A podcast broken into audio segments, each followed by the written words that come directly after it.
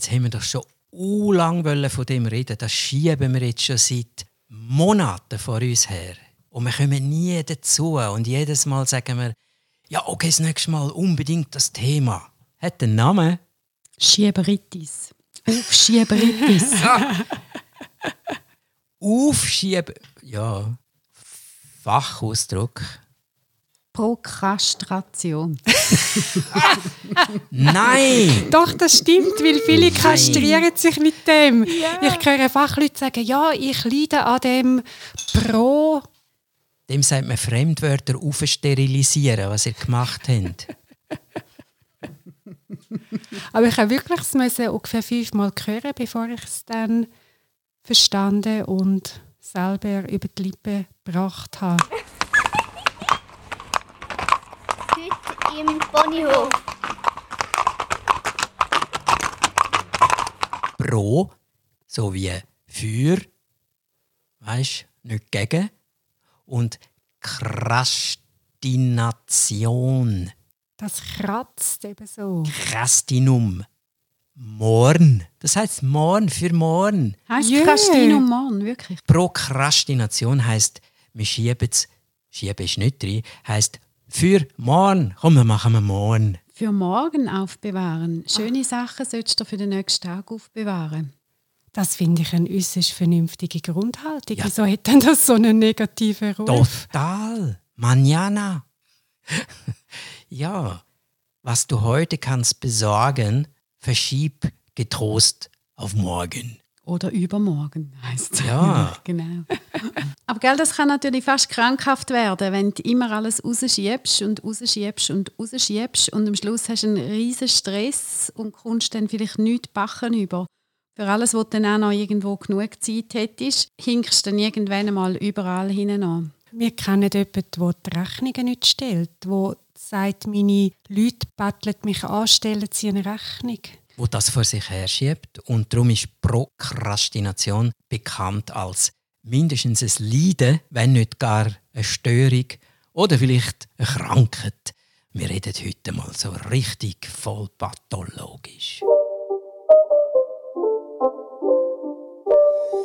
It's not a game, it's a rich ich habe im Fall auch so jemanden kennt, der hat aber die Firma jedes Mal fast an Abgrund gebracht. Weil er einfach keine Rechnungen gestellt hat. Und dort ist Buchhalter, dann haben sie Coaches haben sie dazu geholt. Und er hat es machen, weil nur er gewusst hat, wann er überhaupt für eine Dienstleistung vollbracht hat. Und immer erst, weißt, kurz, eine Minute vor zwölf, hat er dann die Rechnungen rausgelassen. Mm, das ist das Muster. Und dann gehst du googeln und dann kommst du auf die 15 Tipps. Aber gleich, gell, als, als Disziplin, sofort anfangen, gell? Prioritäten setzen. Oh, ja, ja. Es funktioniert gar nicht. Ich könnte tröstet sein daheim an den Empfängerinnen und Empfängern, weil wir reden heute nicht von so unpraktischen, unwirksamen Tipps. Gar nicht. Und eben, es ist ja nicht immer das Problem. Als äh, Teenager habe ich nichts heute gemacht, was man hätte morgen machen können. Von den Pflichten auf jeden Fall. Letztes Jahr hatte ich zwei Kinder, nein, mit Aberlaufen in Zürich und beide haben das Heft aufgehauen und im Laufen hat die eine von der anderen abgeschrieben. Das war auch unsere Haltung. Wir haben viele Aufgaben im Zug gemacht. Vor allem, wenn sie erst Gebung abschreiben können. Wieso sollst du am Abend her sitzen? Dann müsstest du noch telefonieren und fragen, wie denn der Lösungsschlüssel ist. Ja, wir haben nicht telefonieren, gell? wir haben noch das Schiebetelefon. Darum musst du im Zug. Wenn dann sonst, sicher nicht vorher. Und wie bei allen Schlaumeiereien, Fremdwörter, Prokrastination, für morgen gibt es natürlich auch noch, ist ein völliger Blödsinn, gibt es Präkrastination, was ja dann würde heißen, jemand, der scheinbar unter dem Zwang ist, müsse alles sofort erledigen. Sofort. Ja, nicht aufschieben. Das Gegenteil, Prä. Vor dem Morgen. Heute. Eigentlich schon gestern hätte ich es müssen.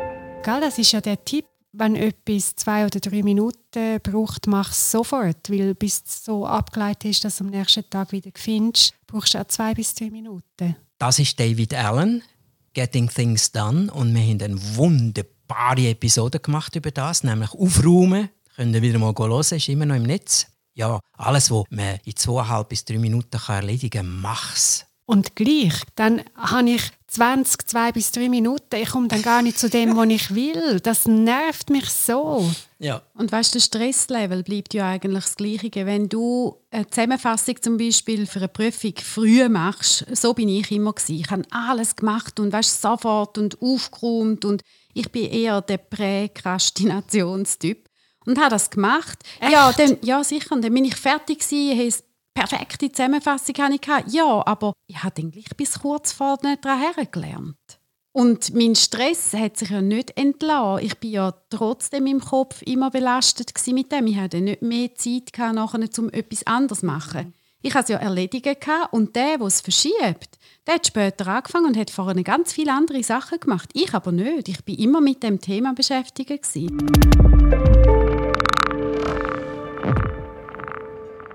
Im Guten, wenn es ein gutes Thema wäre, wäre das ja sehr sinnvoll, weil du einen viel besseren Lernprozess hast. Wir haben halt sehr viel müssen lernen, wo ich, als Pubertierende total unnütz gefunden habe. Und dann hatte ich auch gar keinen Grund, mich mit dem zu befassen. Und von vielen Leuten, die unter dem auch ein bisschen leiden, aber zumindest intimst bekannt sind mit Prokrastination, die beschreiben etwas sehr Interessantes immer, wenn ich müsste unbedingt bis heute Abend das machen, dann passiert etwas ganz Eigenartiges. Ich mache dann etwas anderes. ja, genau. Und zwar etwas, was ich nicht muss.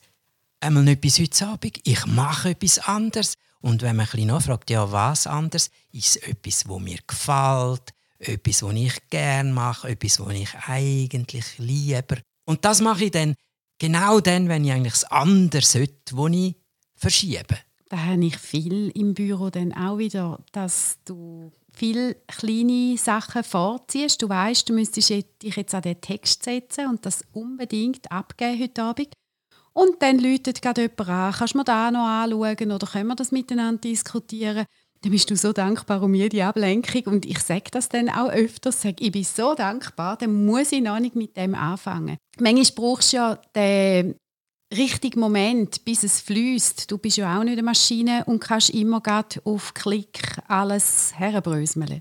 Und viele Sachen würden sich eben von allein erledigen. Wenn du zu früh bist, dann hast du oft die Gefahr, dass du dann einfach nochmal dreimal ändern musst.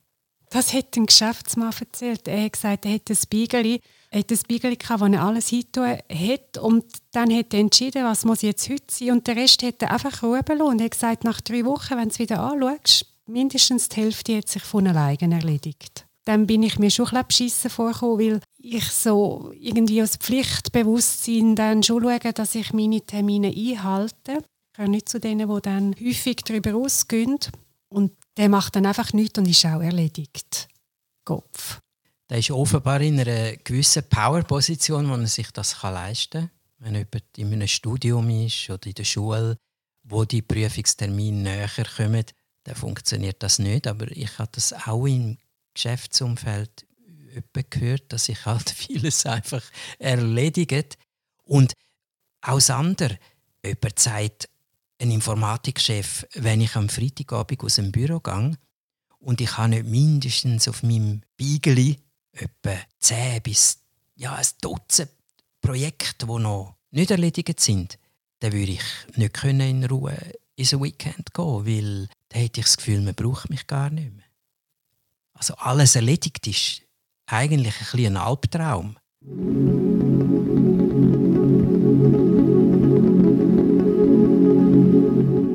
Der Gary, ein Arbeitskollege von mir, der hat, glaube vier Fächli gehabt.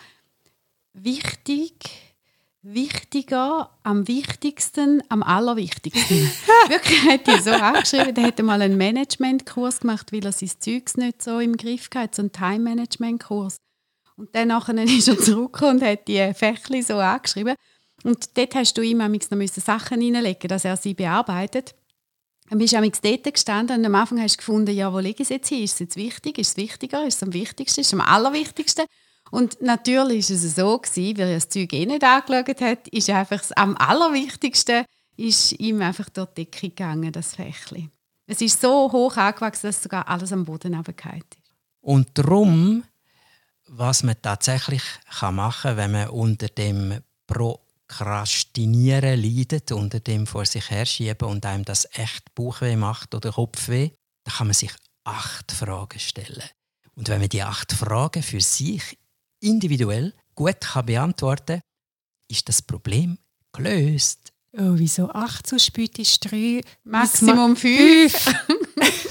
und ausgerechnet bei Pro und Prä kommt acht. Das ist schwerwiegendes Problem. Ich sehe es, ich sehe es. Komm mal, komm, sag, fang mal Ja. an. Eins.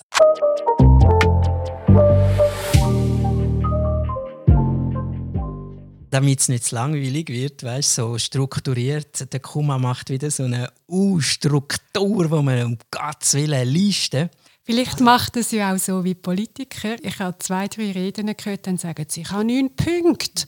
Und nach zwei Punkten sind es dann bei Redezeit 22 und ich denke, um Gottes Willen, wie lange geht das, bis es beim 9 ist? Nach 25 Minuten ist es fertig und ich bin so, hey, sieben Fehler. Okay, nein, ich mache es so. Die Frage Reihenfolge spielt keine Rolle. Also es ist nicht die erste Frage ist die wichtigste. Nein, einfach acht Fragen sind so oder acht Themen.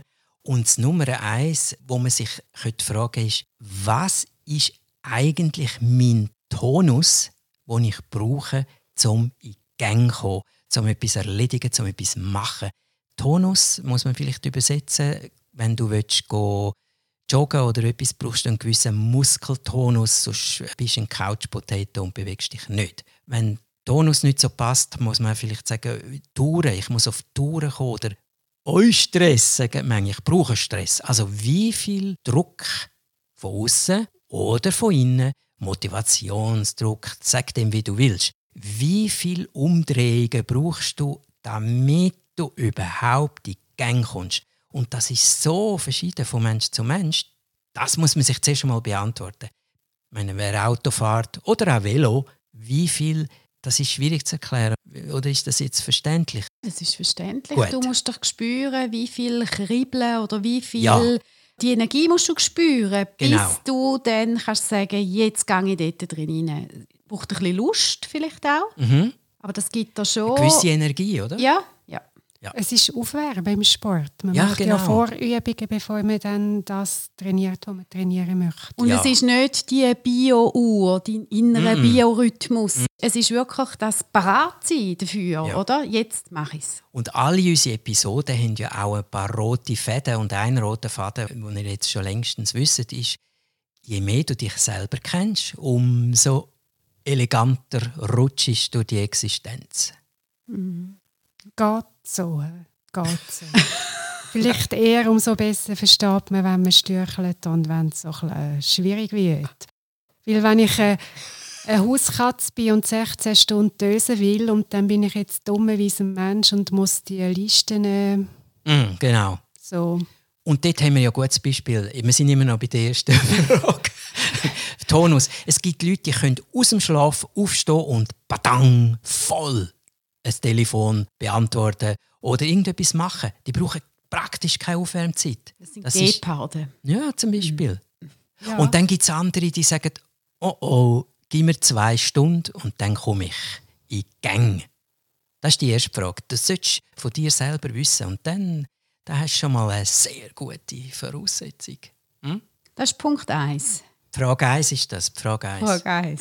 Was ist dein Tonus, dein uns Speed? ein bisschen beunruhigt zurück mit der Aha. Aussicht auf sieben weitere. Sag nicht.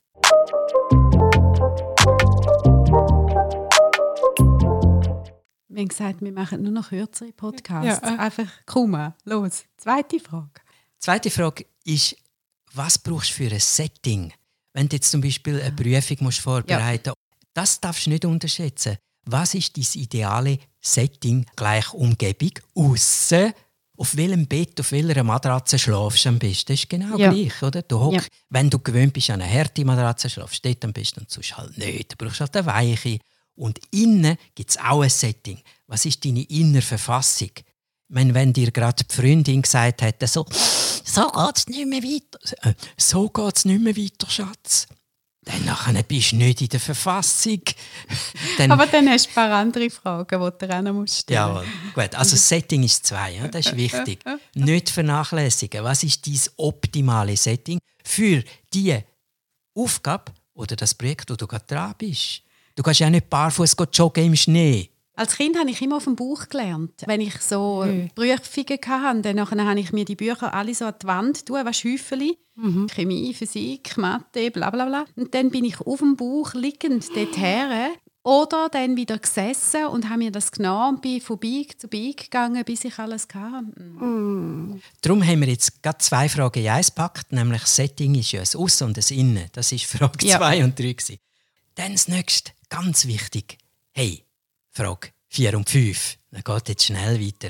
Könntest du bitte unterscheiden, ehrlich, ist es jetzt etwas, was du musst machen oder etwas, was du willst machen?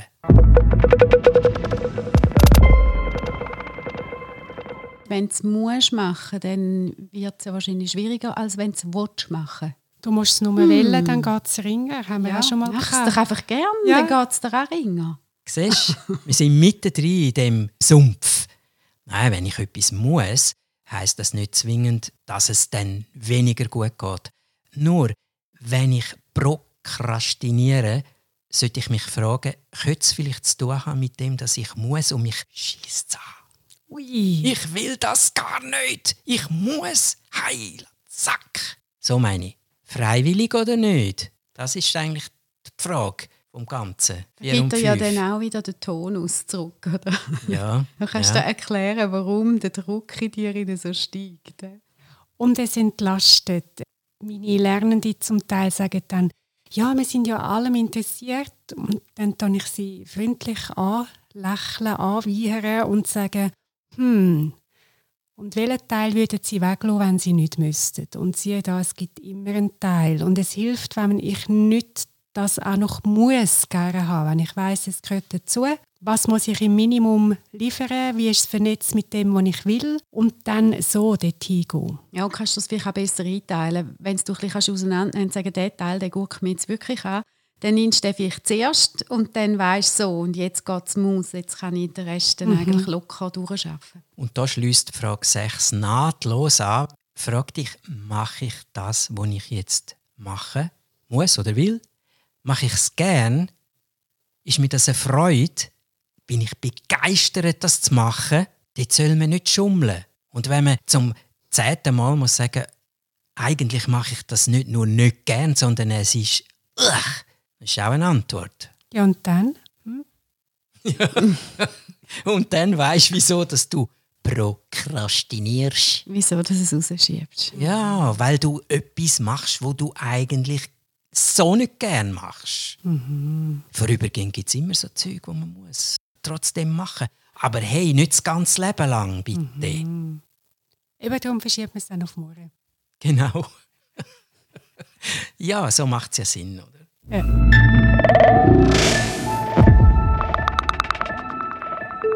Und dann noch die letzte Frage, ist eine Doppelfrage, 7, 8. Das knüpft an das, was du am Anfang gesagt hast, Monika. Es gibt eine Agenda, die platschevoll ist und alles ist sehr dicht und du hast uh, viel, viel, viel, viel. Dann kommen ja die ganzen Tipps mit dem Priorisieren, was ist wichtig und sehr, sehr, sehr, sehr wichtig. Und dringend, das finde ich super cool, was ist wichtig und was ist dringend. Ja, und jetzt musst du dich fragen, ist es, dass ich es so vor mir herschiebe, weil so viel ist alles. Und das ist ein Teil davon. Und das heißt, wenn alles viel ist, gibt es eben auch eine große Wahrscheinlichkeit von Ablenkungen. Und das ist auch wieder das Gift zum, jetzt mache ich jetzt noch das, oh nein, noch selbst. Ist es das? Oder umgekehrt, letzte Frage, ein großer Grund, wieso viele Leute etwas vor sich herschieben, ist genau das Gegenteil. Es ist leer, sie haben nur etwas zu machen und sie machen es nicht. Hast endlich einmal ein ganzes Wochenende, ein verlängertes, für die Arbeit schreiben, die vier Seiten, und dann machst du es nicht und hast sonst nichts. Ja? Wieso denn das? Gibt es einen Grund, wieso? Ja. Gibt es da eine Erklärung, wieso du das nicht machst? Wild? Ja, da gibt es viele Erklärungen. Aber hast du das je schon erlebt? Dass du eigentlich Zeit hast, ansitzt und dann machst du es nicht. Oder willst du joggen, dann machst du es nicht. obwohl alles parat wäre. Wieso nicht? Weil die Motivation fehlt.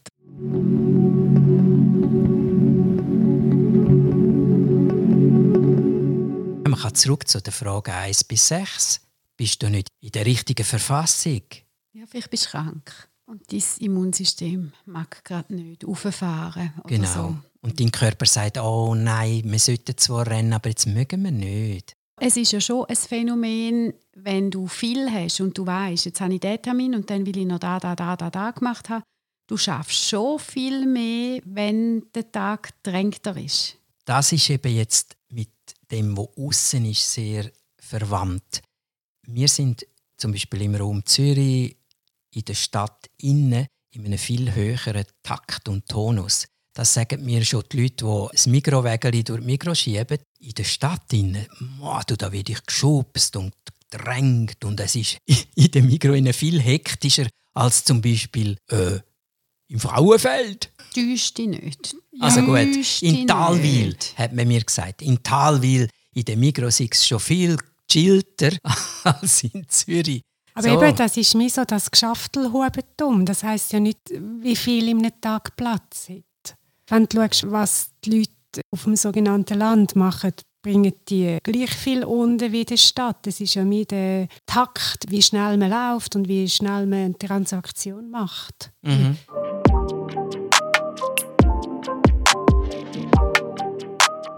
Weißt du, es ist ja schon die Frage, musst du denn immer so viel machen? Hast du am Schluss wirklich mehr gemacht? Ich merke bei mir, wenn ich gut ausgebucht bin, dann erschaffe ich, sage ich jetzt einmal in dem Sinn, wenn ich am Schluss kann abrechnen oder was messbar ist, erschaffe ich sicher mehr, als wenn ich nicht so wahnsinnig viel Projekt habe. Wenn ich einen Tag frei habe, dann frage ich mich einmal, wie habe ich denn überhaupt Zeit, um zu arbeiten? gehst mit den Hunden laufen und dann hast du noch Zeitung gelesen und dann machst du vielleicht noch eine Wäsche und dann musst du noch posten und dann kochen. Und vielleicht hast du noch ein Telefon gehabt oder so, aber eigentlich fühlt es sich nicht an, dass du etwas gemacht hast. Und dann denkst du, äh, wie geht denn da irgendwie sonst noch neun Stunden arbeiten?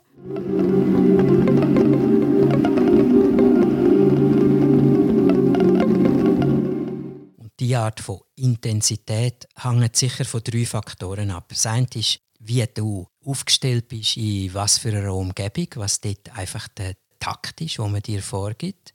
Und magst du dort noch mit?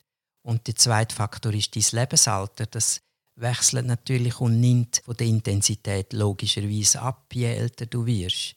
Weniger schnell, weniger dicht, aber nicht unbedingt weniger qualitativ gute Arbeit. Und der Tonus, drittens, den machst nicht du allein selber.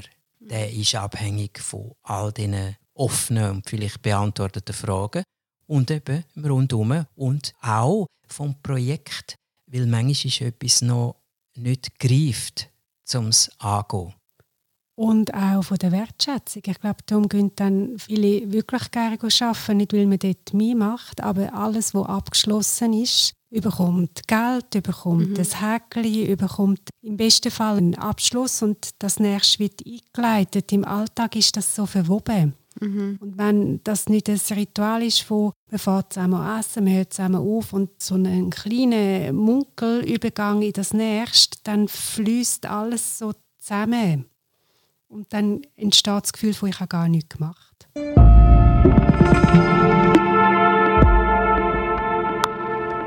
Ich möchte einfach das mit der Präkrastination nochmal anbringen. Ich habe wirklich so lange, bis ich mir jetzt einmal intensiver Gedanken darüber gemacht habe, immer das Gefühl gehabt, es ist doch super, wenn du organisiert bist und alles gerade erledigst. Da, mein Mann, dem habe ich x-mal Vorträge gehalten und gesagt, furchtbar, wie du deine Post organisierst. Du nimmst sie heim, dann schaust sie an, dann landet sie dem Küchentisch. Dann nachher geht sie weiter auf ein Zwischenbiegeli im Gang. Nachher, irgendwann, wenn das Biegeli anwächst und ich wieder Anmerkungen mache, dass mir die Biege jetzt doch zu hoch ist und das gegenüber unsere Abmachungen verstößt, dann geht sie auf aufs Pult und weilt dort wieder, bis irgendwann der Druck kommt, der Tonus steigt, dass man dann die Rechnungen muss zahlen oder die Post muss ablegen. Und das finde ich so ineffizient. Und er findet, du schaust sie dafür gar nie an. Es kommt Post für mich und ich mache sie nicht auf. Ich tue die einfach auf die Seite schieben. Aber wenn ich dran bin, dann mache ich sie. Aber gleichwohl habe ich jetzt gemerkt, es bleibt dir am Schluss nicht mehr Zeit deswegen. Es ist wie nicht effizienter. Ich mache dann manchmal etwas und nachher tut sich das Projekt nochmal zweimal ändern, weil es einfach auch noch nicht ganz ausgereift ist und manchmal braucht es vielleicht nochmal einen Gedankengang drüber und man kann nicht immer sagen, los und jetzt mach. Es lohnt sich eben manchmal schon auch, etwas einmal manana, manana wieder anzuschauen. Ja, mir kommt es manchmal vor, wie es sitzen so kleine Aufgabenmünster in der Wohnung, hat man eins befriedet, zack, ist das nächste. Die sind never ending. Und wenn ich mich ausschließlich um die kümmere, und das sind die zwei, drei Minuten Aufgaben, habe ich dann all diese Münster gefüttert und sind genau gleich viele Hungrige da. Mhm. Und da, wo dir wirklich am Herz liegt, da hast du nämlich eben wieder nicht gemacht. Oder du verzichtest sogar auf eine schöne Kaffeerunde mit einer Freundin, weil du findest, nein, jetzt muss ich mal endlich das Zeug machen. Aber es mhm. hört ja sowieso nie auf. Mhm.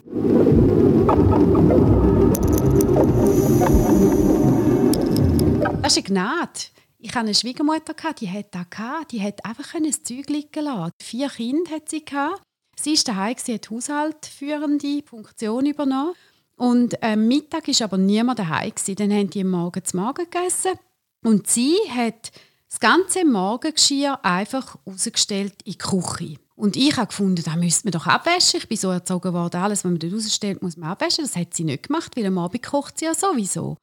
Und wenn sie jetzt das auch noch abwäscht und sich um das auch noch kümmert, dann hat sie keine Zeit zum Zwischendrin mal nähen. Was sie so wahnsinnig gern gemacht hat und wo ja auch sinnvoll war, dass alle wieder mal ein neues Gewändchen haben und so. Und die hat so die Ruhe weg und am Abend hat sie gekocht und dann hat sie halt einfach nochmal ein paar Teller mehr gehabt. Aber wenn man ja abwäscht, es geht ja eigentlich am Gleichen. Und ich habe das so bewundert, dass du dir eben die Räume nimmst, zum da machen, wo dir auch am Herz liegt.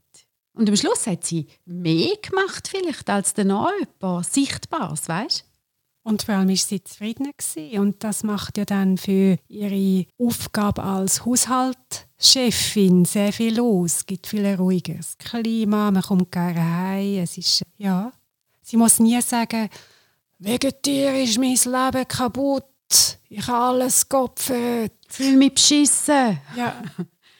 Eigentlich hat sie sich verhalten wie ein Pony. Mhm. Oder sonst ein Tier. Das wäre meine Privatlösung zu dem Prokrastinieren, dass ich viel animalischer wird im Abgleich natürlich mit dem, was außen ist. Ein Pony tut ja sicher nicht auf Manjana machen. Ein Pony macht das, was dann ansteht oder will gefressen sein und er frisst es und es hat seine Bediensteten, gell? seine 14-Jährigen, die das Schönheitsritual machen mit ähm, seine Erwachsenen, die es bewegen. Von dem her hat es auf dem Ponyhof ein super Leben. Das ist die Lösung. Bedienstete. Weil das ist schon ein Punkt übrigens. Sicher, wenn kannst du es auch abschieben, statt verschieben. Ja, wenn ich Manjana lebe und meine Partner, hey, alles muss sofort sein, gibt das, wie sagt man dem, interessante Diskussionen. Zum Beispiel am Abend. Glaubt man, das Geschirr oder nicht? Darum denkt dran. Sie und jetzt hat kein Ürli an.